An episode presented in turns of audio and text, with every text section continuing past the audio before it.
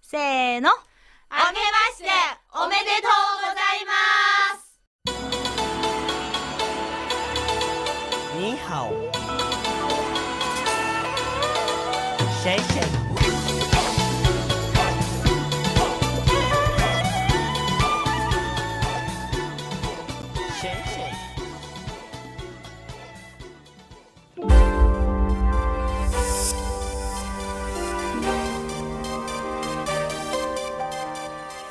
きの番組は新年スペシャル CRI からのハッピーニューイヤー。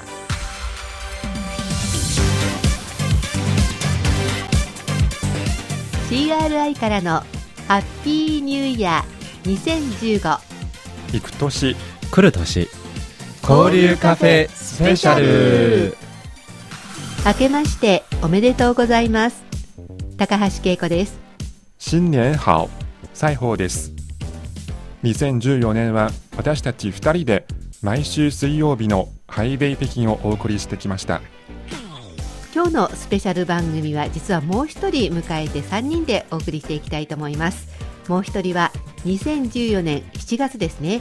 東京駐在を終えて北京に戻ってきた大岩アナです。はい大湯です。よろしくお願いしますえー、2010年の2月にあの北京を離れて日本の東京支局に向かったんですけれどももうこちらに戻ったのはもう先ほど紹介していただいたんですけれどもあの2014年の7月ですね。えー通算しましてもう4年5ヶ月あの日本に本当に長く、えーいましたが、えーマイクに向かうのもあの本当にお久しぶりですから改めてよろしくお願いいたします。はい。はい、えー東京での様子は実は CRI インタビューの方でもたっぷりとそうですね。はい、紹介してもらいましたが、この番組では少しお話しいただけるかと思います。はいさて、えー2014年12月31日から2015年1月5日までは私たちこの CRI の日本語放送スペシャル番組ウィークということで、えー特別編成でお届けしていきます。はいもちろん伝統ある紅白歌比べもありますうん、今年のキャプテンは恵子さんがはい。赤組のキャプテン、はい。そしてはい。大陽さんが白組キャプテンを務めています、頑張りますので、はい。よろしくお願いします。ライバルですけど、この時間だけは仲良くやりましょう。そうですね、はい。はい。この番組「行く年来る年交流カフェスペシャルは」リスナーの皆さんからいただいた新年へのメッセージを中心にお届けします。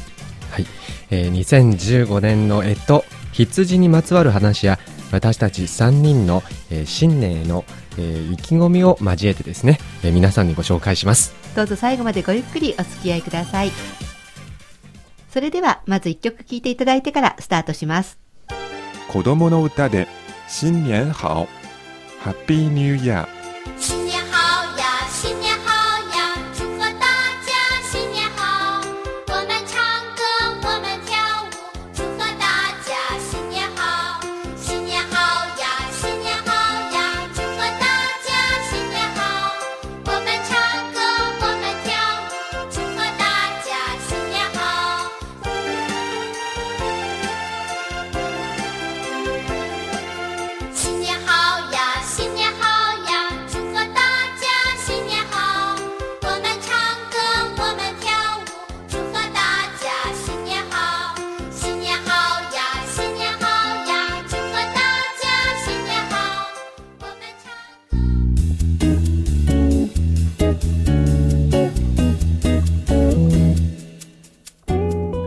行く年来る年交流カフェスペシャルは私高橋恵子と裁縫およです。さて、えーここからはですね2014年私たち3人にとってどんな年だったかとはい。いうことを振り返ってみたいと思います、はい、まず西宝君はどんな年でしたか？そうですね、えー去年の新年番組の時に私は2014年の抱負を話しましたけど、えーその時なるべく外に出てたくさん取材をしたいって言っていましたよね。でしたね。はい、うん。で実際、えー2014年は大きいイベントとか小さい会議もいろいろ含めて1年間ざっと数えてみると20回ぐらい出かけました。えー、多いですね。ね1ヶ月に、まあ、およそ2回くらいっていうか2回まではいかないですけど、結構行きましたね、そうですね、えーこれは日本のメディアで働く方から見ればそんなに多くないかもしれませんけど、まあ、今までの自分と比べると一番多かったんじゃないかと思いますね。うんはい、よく頑張りましたね。はいはい。で中でも特に4月に北京大学の日本人留学生が企画したフリーハグが印象的ですうん。学生何人かが日中友好を呼びかけるために北京の繁華街や公園に出て見知らぬ人とハグをしましたそれをそばで見て感動的なシーンもたくさんありました。うん。面白いイベントですよね。そうやっぱりこう外に出ていろいろ取材してみると感動的な場面に出会ううん。そうですね。確率も高まりますね。はい、それからえー月1回の北京日本人会の取材もありましてえーそれは講座だったりバスツアーだったりそしてお祭りだったりえー北京にいるたくさんの日本の方々と触れて楽しかったです。そうですね、い。やっぱりあの日本人会も外で見ているんじゃなくて取材に行ってみると本当にいろんなことをはい。やっていてう楽しい会だなと思いました、はい。さてワンヤ応用はもちろん、うんえー日本から帰ってきたということは一つはい大きなことだと思いますが、はい。2014年を全体的に振り返ってみるとどうですか？まあ変化に満ちる一年だったと思いますね。そして忙しかったんです。うん正直に言いますと。何が忙しかったですか？あのー実は帰国はですね、あのー7月のことですから結構前からもうその帰国の準備をいろいろとやらないと間に合いませんから例えば荷造りとか、うん。あの仕事の片付けとかそんなことを全部ややらなければならないんで基本的にはあのし、えー3月か4月の頭頃からもう片付けを始めてそうですね。本当にあの精力的にはあの疲れましたね、うん。はい。やっぱり4年5ヶ月もいたらいろんなものがたまりますよね、はい。洋服とか仕事とか。たまりましたね、はい。またこちらに戻ってきた後にあのまた日本語部の仕事を改めてあの何て言いますか学ばなければならない部分もたくさんありますしいろんなこともあの再スタート、させなければならないんですからまあ環境、うん、新しい環境にあのなんて言いますか適応しなければならないんですから、まあ、とにかく今までは忙しかったような感じがしますね。古巣に帰ってきたと言ってもやっぱり 4,、はい。4年5ヶ月前とはい、だいぶ変わってましたか？日本語も。変わりました。何が変わってましたか？あーあのー仕事は一応あのーもっと多くなってですね。増えてますよね。うん。はい。そして内容も本当にあのー豊富多彩になってもうあのー今の自分ではあのーちょっと追いつけない部分もあるんじゃないかというふうにあのー正直に言いますと本音なんです。2015年はなんとか追いついてくださいね。はい、はい。頑張りますので、でも、あのー7月のき帰国する前にですね、あの1回、えー北海道に旅行に行きました日が、本でね。そうですね、いい経験だったんですね。はい。はいところで、はい恵子さんははい。2014年はどんな年だったんでしょうか？えあの漢字一つで表すと「満忙しい」っていう、うん、ワンヤは片付けに忙しかったようですけど私はもちろん仕事に忙しかったですね、なるほど。恵子さんらしいですね。ええでも、あじゃあ何もしなかったかっていうとマラソンも結構行きましたね。あ本当はもっともっとたくさん行きたかったんですけど、はい。振り返ってみたら重慶マラソン大連マラソン、大元マラソン北京マラソン。で中でも大連と北京は42キロのフルマラソンに走れましたからまあその前の年よりはちょっと減っちゃったんですけどまあまあですね4カ所も行けば。それからあの旅行も相変わらずあんまり行かなかったなと思いましたけど改めて振り返ってみると結構行ってます。あの なるほど。どんなところに？え中でも九西湖と交流ですね。世界遺産の、うん。はい。ずっと行きたかったんですけどなんかタイミングが合わなかったりとかお仲間がいなくてうまくいけなかったんですが2014年は九西湖と交流に行けたのが旅行の中では一番大きな旅行でとても満足してます。うん、羨ましいですね。そうですか？それ以外行ったこはとはないんで、いつかまだ行く機会が2人とも若いからきっとあると思います、一緒に行きましょうよ。またじゃあはい私が今度はご案内しますね。ありがとうございます。あとはこう小さな旅なんですけれど、はい1泊2日とか2泊3日くらいで銀線に行ったり特集に行ったり武漢に行ったり石壁に行ったり、うんえーこんな話をしてると仕事が忙しいとか言ってた 本当は仕事してなかったんじゃないかという気が、えーするんじゃないかと思いますが、まあ、そんなこともなくでもまあ振り返ってみるとはい。一生の中で一番仕事が忙しかったなとそんな年じゃなかったかなと思っています私が今恐れているのは2015年がもっと忙しい年になってらどうしようと思いますけどまあそれはそれで楽しくいきたいと思いますそうですね。はい。ということで以上私たち3人が2014年を振り返ってみました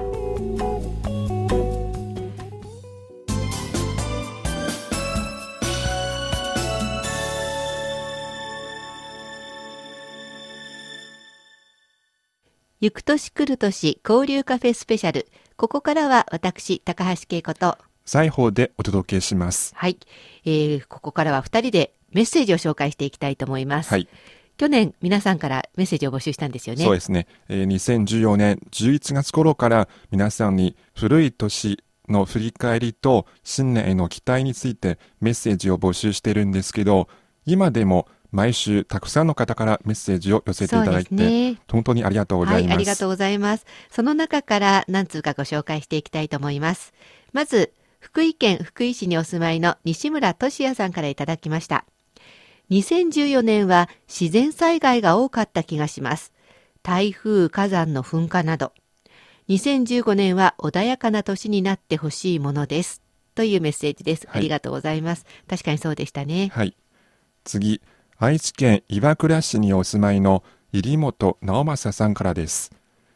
2014年は北京放送中国国際放送局霧紙展と題して展示会を2回行うつもりでしたが、私の都合、会場の確保の関係で1回愛知県一宮市の木曽川資料館で行っただけになりました。中日交流カフェでも紹介されましたが、大変素晴らしい展示会だったと自負しています。早速2015年1月13日から1月27日まで、愛知県春日井市の春日井市役所知多公民館で第10回北京放送中国国際放送局霧紙展を行います。貴局の放送を聞き続けて30年、展示会を10回開催できて喜んでいます。回を重ねるたびに展示品も増え、来場する方も多くなりました。高橋さん、2015年はぜひ大きめな羊の切り紙をお送りくださるようにお願いします。あの、2014年ははい。馬の大きな切り紙を送らせていただいたのでそうですね。あの、こちらまだその雰囲気がないので、春節の少し前になったらまた買い出しに行ってお送りしたいと思います。はい楽しみにお待ちください。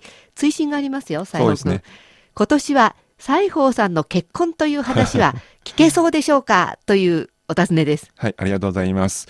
えー結婚という話をお聞かせできるように頑張りたいと思います。頑張ってくださいね。はい。それでは次のメッセージです。東京都にお住まいの細谷正夫さん、ありがとうございます。2014年は少なくとも毎月1回は受信報告をお送りすることを目指しておりましたが、10月はドタバタしていてお送りすることができず、頓挫してしまいました。改めて2015年の目標にしたいと思っているところです。つまり細谷さんは2015年は毎月1回は受信報告を送ってくださるということなんですね。はいお待ちしています。はい次のメッセージです。高知県江南市にお住まいの青木隆道さんからいただきました。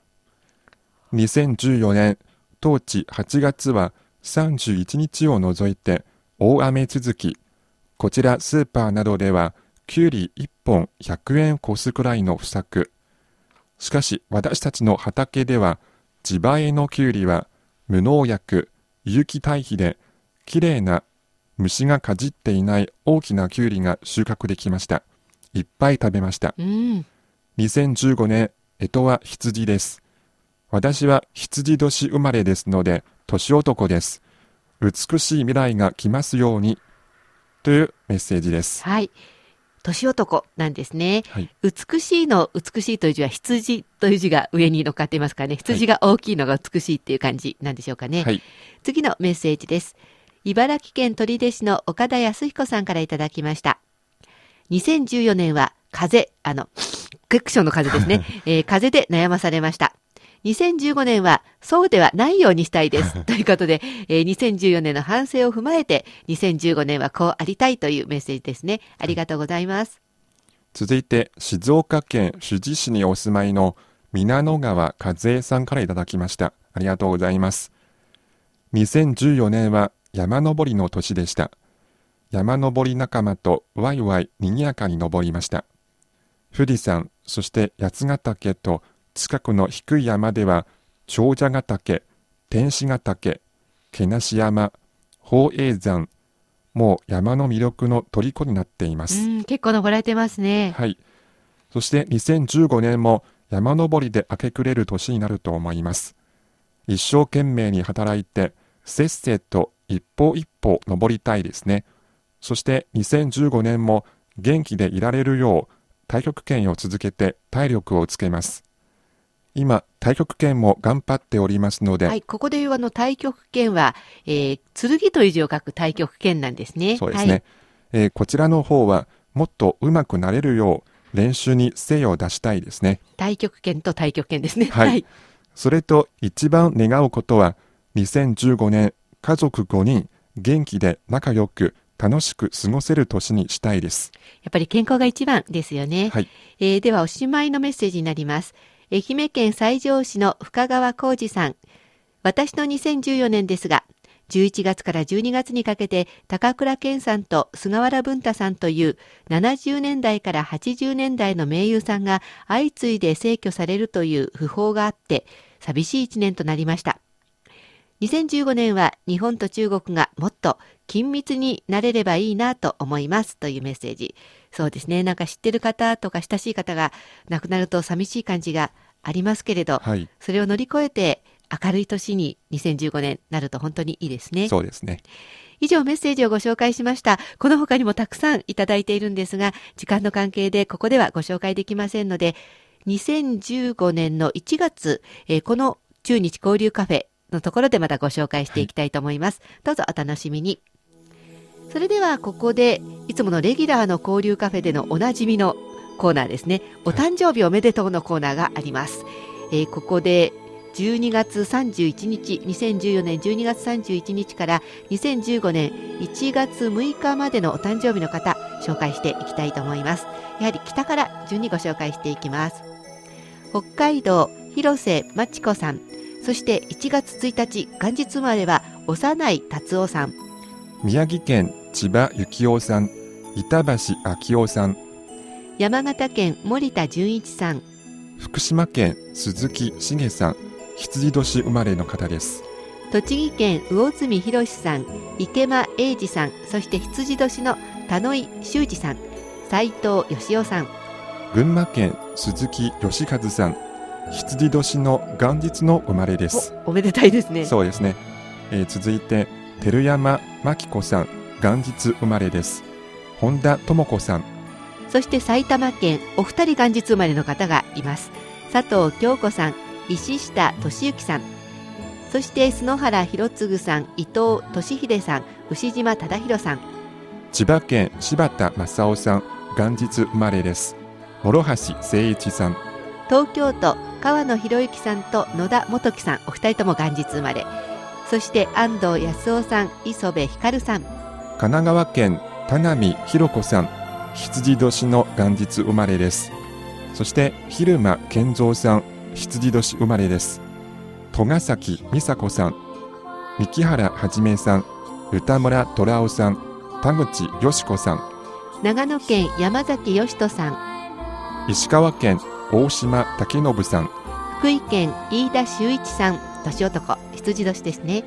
静岡県西村和義さん、愛知県グアン修哲さん、東間健二さん、岐阜県土本重隆さん、元日生まれの方です。岩田幸太郎さん、三重県石田明さん、鈴木浩志さん、滋賀県森田素子さん、元日生まれです。岡本光夫さん、古谷明さん、石橋勝さん、京都府今泉重丸さん、河野千蔵さん、大阪府吉末隆さん、羊年の元日生まれの方です。ダブルですね。はい。そして、崎山昇さん、松尾義臣さん、久保光康さん、奈良県三島浩二さん、和歌山県土津ねふみさん、元日生まれの方です。鳥取県高橋和美さん、島根県野村光弘さん、土江邦子さん、岡山県坂本睦さん、元日生まれです。梶田栄一さん、橋田康美さん、西田睦美さん、山口県藤井達治さん、元日生まれです。田金恵美子さん田金哲夫さん。徳島県はお二人いるんですがお二人とも元日生まれです。青木茂彦さん藤森正彦さん。香川県石井豊子さんも元日生まれです。愛媛県山本浩二さん香川靖子さん。福岡県下村力さん渡辺慎吾さん吉村佳代子さん柳田正蔵さん井田千鶴子さん羊年生まれです。熊本県元日生まれの住永敦子さん野上隆介さん。大分県真野美智子さん。そして鹿児島県坂本久美さん。皆さんお誕生日おめでとうございます。おめでとうございます。素敵な一年になりますように。では私たちから歌のプレゼントです祝你生日快乐祝你生日快乐祝你生日快乐祝你生日快乐以上ハッピーバースデーお誕生日おめでとうのコーナーでした。では一曲聴いてください。中国大陸で人気の二人組水木年華。水木年華の新年快乐素敵な一年を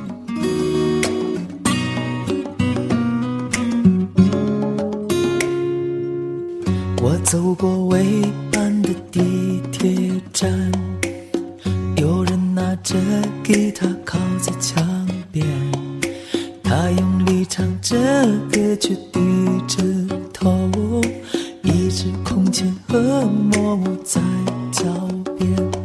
新年快乐，我的朋友！新年快乐，我的朋友！你知道新的一年已到来，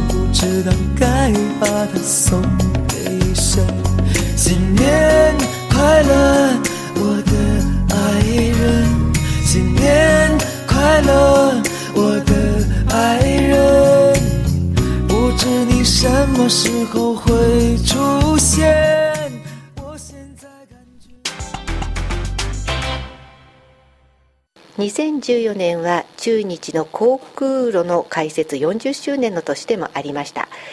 ここからはその40周年えー40年前ちょうど開設の時に JAL の開設準備委員でいらっしゃいました。現在は日中友好会館の常務理事新井克之さんにお話を伺います。よろしくお願いします、はい、よろしくお願いします。早速ですがこの40年前開設の時どんな雰囲気だったんでしょうか？えー、と実は開設で行けと言われた前にですね休暇を取っていまして、えーその休暇を取り消されてですね急遽こう9月の十何日だったか、えー航空路開設の2週間ぐらい前に、えー発令が出ました、えー慌ただしく赴任したのを覚えています、それでうん、まあ、最初に行った時はもちろんえー香港経由で入っていったわけですけども深セン、ラコそれからあーそこから広州からそれぞれえー北京の開設準備は北京の人私は上海でしたからえー上海行きの航空便に乗って上海に着いたと、えーそういうう慌ただしい中で開設準備をしたというう慌ただしさの感覚だけが今でも残っていますね。その時こう上海の地に降りてどんな街の印象がありましたか？うんまああの上海はどちらかといえばあの開放感のある街でしたし、まあ、名前はあのよく日本でも知られていましたしえー当時からあの先進的なものを入れてきたえーいわゆると、えー日本よりもおずっと以前に外国に開けた都会でしたから、まあ、そういう意味では何の圧迫感もなかったという記憶でした、はい。中国の庶民の方も航空路が開設するんだっていうようなことがみんなに伝わっていたんでしょうかねえーそれはどっかよく分かりませんが、まあ、いずれにしろ私たちを向こうで受けてくれたのは中国民工総局の上海分局っていうのかな、まあ、そこがいわゆる身元引受人になってやってくれたので、まあ、生活面、えーその他の場所とかですねあるいは食事をするところなんかについては特に不便はなかったと思いますが、えー庶民はどうかと言われると当時はやはりまだ中山服というかその派手な格好はなくですね、え自転車は川のごとくこう走っていましたし、まあ、日本と比べると、まあ、若干時代があ元に戻ったかなという感覚でしたけれども、えー少し後で実は上海の人たちはその人民服の下に結構派手な模様の服を身につけていたということが分かりました。で上海人の人もこれが北京人と上海人の違いだよと言って結構威張ってたような感覚は覚えてます、今現在はですね中国の方たくさん日本に旅行に行くわけなんですけれど40年前にこんな風にたくさんの往来があるようになると思ってましたか？まあ、将来は必ず多くなると思っていましたけれどもそれが40年間でこうなるとは実はあの思っていませんでした。最初に上海に着いた時の感覚がですねまあ、私はその当時34でしたから実際その50年前の日本は知りませんけれども感覚的には随分、まあ、50年以上の差はあるんじゃないのかなという感覚でしたからやっぱりそれより随分速いスピードでえ中国が進歩したなというふうには感じています。当時はこんな素晴らしい発展をですねこんな早くにするとは全く想像はつきませんでした正直なところ。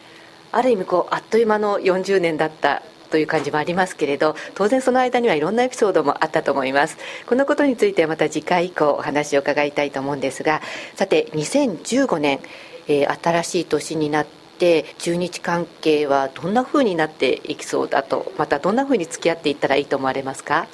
そうですね。中国も2010年には日本の GDP 抜いたわけですし、えー個人の GDP も6000ドルだったかな、まあ、日本は3万ドルぐらいですから、まあ、その辺は差があるんですがあの平均すると中国はずっと数字が落ちますけれどもそのトップだけを見れば日本とそんなに変わらないあの状況が今あるんだと思います。事実今会館の仕事をしていてえ高校生の訪日団の人たちを見てもですね服装から持っているものから日本人と何ら遜色はありませんし、まあ、そういう意味ではこれからは全くそのイーブンの関係で付き合うことがいいのではないかというふうに思います。安倍総理と習近平さんが北京で APEC の際にあの会談しましたけれどもその時に出た新しい関係、まあ、戦略的互恵関係と言っていますけれども、まあ、2つの国は歴史もそれぞれ違いますし、まあ、一時期不幸な歴史を共有しましたけれども成り立ちも違いますから、まあ、そういう意味では国と国は違いがあると。でその違いを超えてですね、えーお互いにためになることであればいろいろ話をして、えー上手に付き合う、まあ、それが戦略的互恵関係だと思うので、まあ、これからは冷静にお互いにその友好の心を持ってですね違いを乗り越えて付き合う、まあ、それが一番いい付き合い方だというふうに思います、まあ、友好はもちろん情熱は大事ですけれども長く続く友好はやはり冷静に冷静にお互いに、えーお互いのためになることをですねお互い考えていい付き合いをする、まあ、それが大事だというふうに思います。どうもありがとうございました。ありがとうございました。2014年は中日の航空航路開設40周年ということで当時 JAL 日本航空の開設準備委員で現在は日中友好会館常務理事の新井克之さんにお話を伺いました。行く年来る年交流カフェスペシャルは私高橋恵子と裁縫そして大代です。さて、えーここからはですね2015年が羊年はい、うんということで羊にまつわる話をしたいと思います、ちなみになんか日本人の私は羊っていうと白くてほやほやってしててなんか可愛いっていいう感じですね。感じですけど、はい。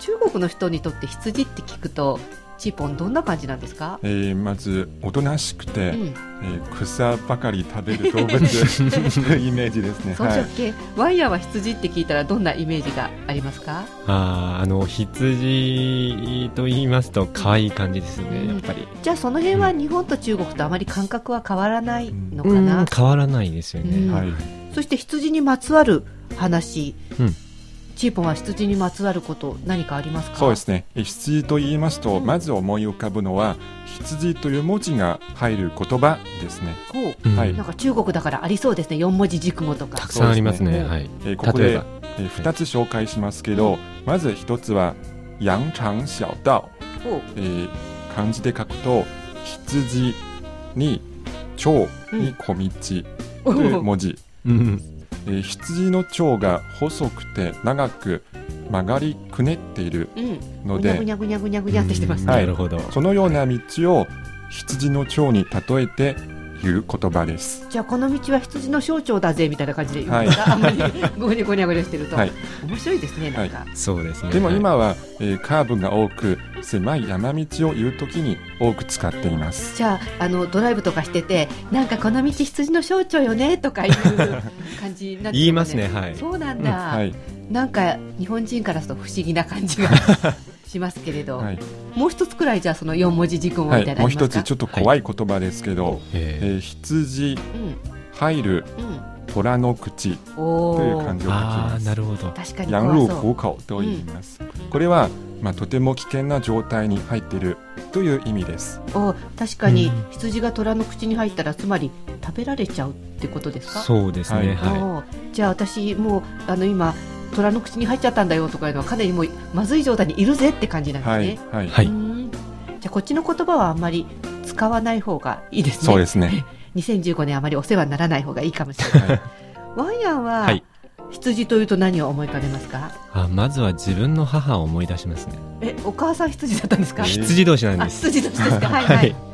そして自分の名前もそうですね。え？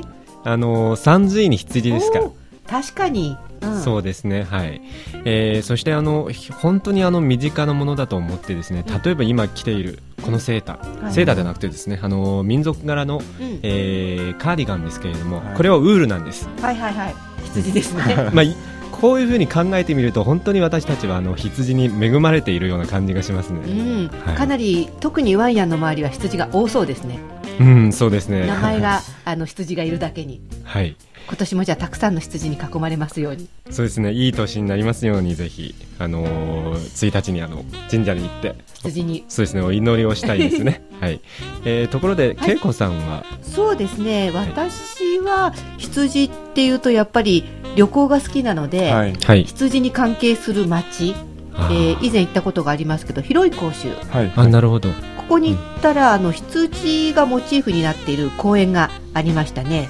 越州公園という、えー超えるという字に優秀の州に公園というところなんですけどそこには羊の像がありました。はい、えーあります。広い公園でで後でそこに聞いたらどうも広い甲州は羊の城とも呼ばれている確かに。そうですね。はい。らしいんですね、うん。あだからこの公園に市民が集うような公園に羊がいるんだなと思いました、そして、えー羊なんでそうかなと言ったらどうもこんな伝説があるようですよ何でも紀元前300年頃羊に乗った5人の仙人がこの町にやってきて稲穂をもたらしたんだそうです。それでこの広い甲州は羊の城ということで、うん。まあ、羊に乗った仙人なんか馬じゃなくて羊に乗ったなんか ちょっと変わった感じですね。感じもしますか。しかも5人で来たっていうのがね。え5人で1匹？いや1人1人。1 匹でしょ。なんかさすがに5匹ですよね。5人で1匹だったらちょっとかわいそうな気があまりにかわいそうな気がしますけどね。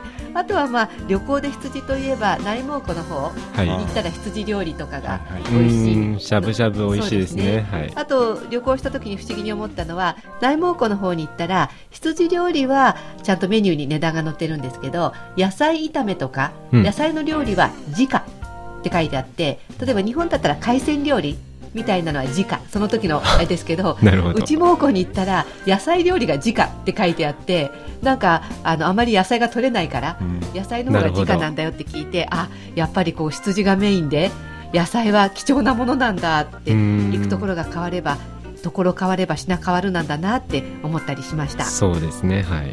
皆さんにとっての羊はどんなイメージでしょうか？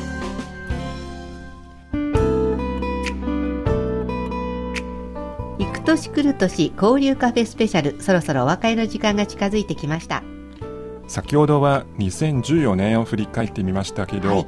さて私たち3人がうん。2015年をどんな年にしたいかと言いますと、はい、はいまず西郷君からどそうですね、はいお願いしえーます私の場合まず皆さんに一つ報告をしなければなりません、えー実は私は今まで担当してきた中日交流カフェという番組を離れてえーその代わりにお便り担当の仕事を中心にします。はい、まあ、今までも交流カフェお便りを読んでいたんですけど、はい。今度はお便りを整理したりする方を中心になるわけですね。はい、そして2015年の抱負なんですけど、えーなぜなのか自分もよくわからないんですけど、えー旅をできるだけ多くたくさんしたいと思います、でえー。私がさっきからずっと旅に行ったよと言って自慢したからかな。まあやはり今まであまり旅したことがないからなのかもしれないですねうんはい、うんせっかくですからいろんなところに行った方がいいですよね。はいさてその西宝くんのバトンを受け継ぐのが実は大洋ワイヤーなんですよね。私、うん大洋でございます。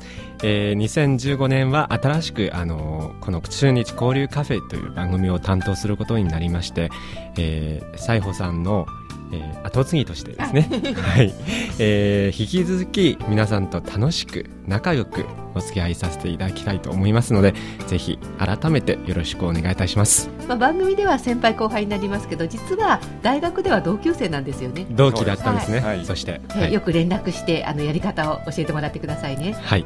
えーところで、恵子さんははい2015年、どんな年にしたいんですか？そうですねあの今年もたくさんマラソン大会に行きたいなと思いますそして、えー旅行もいろいろ行ってみたいなと思っています世界遺産を中国の世界遺産を制覇したいんですけどなるほど。なかなかたくさんあるのであまり行けませんが今年はローザンに夏に行けたらいいなと思っています、先ほどあの西穂さんもうん旅行に行きたいって言いましたから、そう二人で一緒に行ったらどうですかその間に済ませてくださいね、私も行きます。はい、いつか3人で行きましょう、はい。はいということで新しい1年も楽しくなるといいなと思います。リスナーの皆さんにとっても楽しい1年になりますように。新しい2015年もどうぞ。よよろしくお願いします。それではまた来週の水曜日お会いしたいと思いますここまでのご案内は私西宝と応用と高橋恵子でした。それでは皆さん楽しいお正月を